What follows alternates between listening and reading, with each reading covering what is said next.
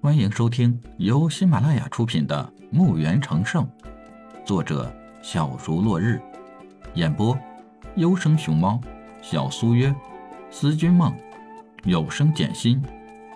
欢迎订阅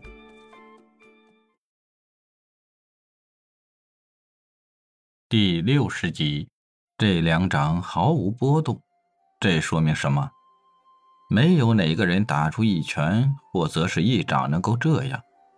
那么这个人的武技会是怎样？太子也是木然了。李海抱拳：“太子殿下，这个人已经被我震断全身经脉，他再也无力反抗。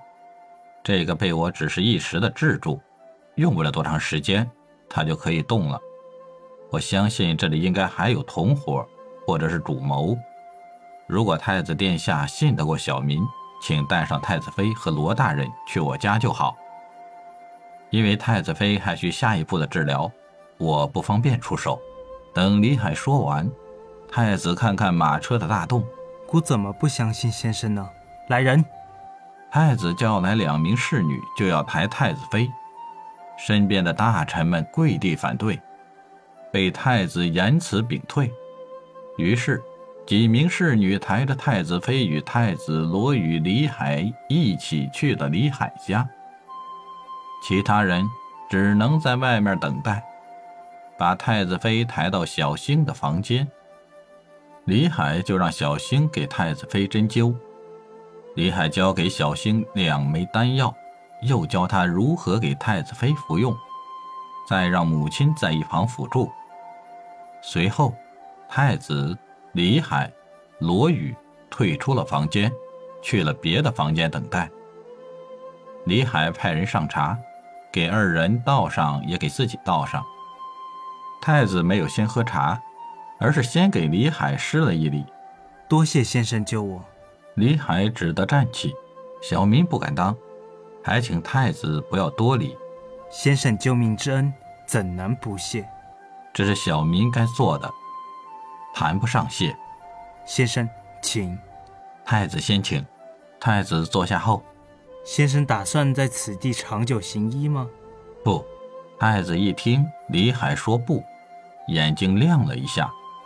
李海道：“我打算把家人安顿好后，医馆也走向了正轨，我就去游历，然后去师傅生活的地方闭关。”太子听完李海的话，本想说的话就没说，谁知罗宇又接起话来：“先知，无论是医术、武技，都是冠绝天下，何不为殿下效力？”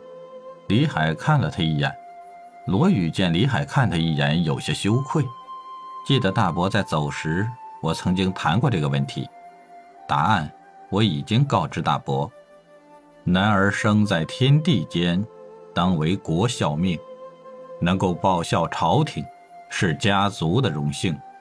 贤侄，不为家族想想？哈哈哈哈哈哈哈哈！李海放声大笑，面无表情地问道：“大伯，这是威胁小侄吗？”罗宇在看向李海的眼光时，感觉自己好像是被那目光定在原地似的。动一下都不可能，这个屋子空气一下子就冷到了极点。罗宇在想，自己是武者高级高阶，再生就是圣阶初级，那么现在自己就是李海的一道目光，看一下都抵挡不了。那么他现在是什么境界？李海收回目光，罗宇这才感觉好些。但是满头满身都是汗水。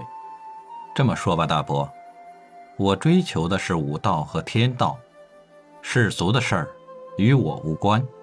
李海说着，想起地球上描写侠客的诗句，就背了出来：“仰天长啸出门去，我辈岂是蓬蒿人？仰天长啸气吞山河，我欲拔剑冲云霄。”披云斩月任逍遥，我似横刀向天笑。去解肝胆两昆仑，推倒一世豪杰，开拓万古胸襟。不恨古人吾不见，恨古人不见吾狂耳。海到尽头天作岸，山登绝顶我为峰。赶上九天揽月，赶下五羊去擒龙。傲视群雄仰天笑，天地英雄仗剑行。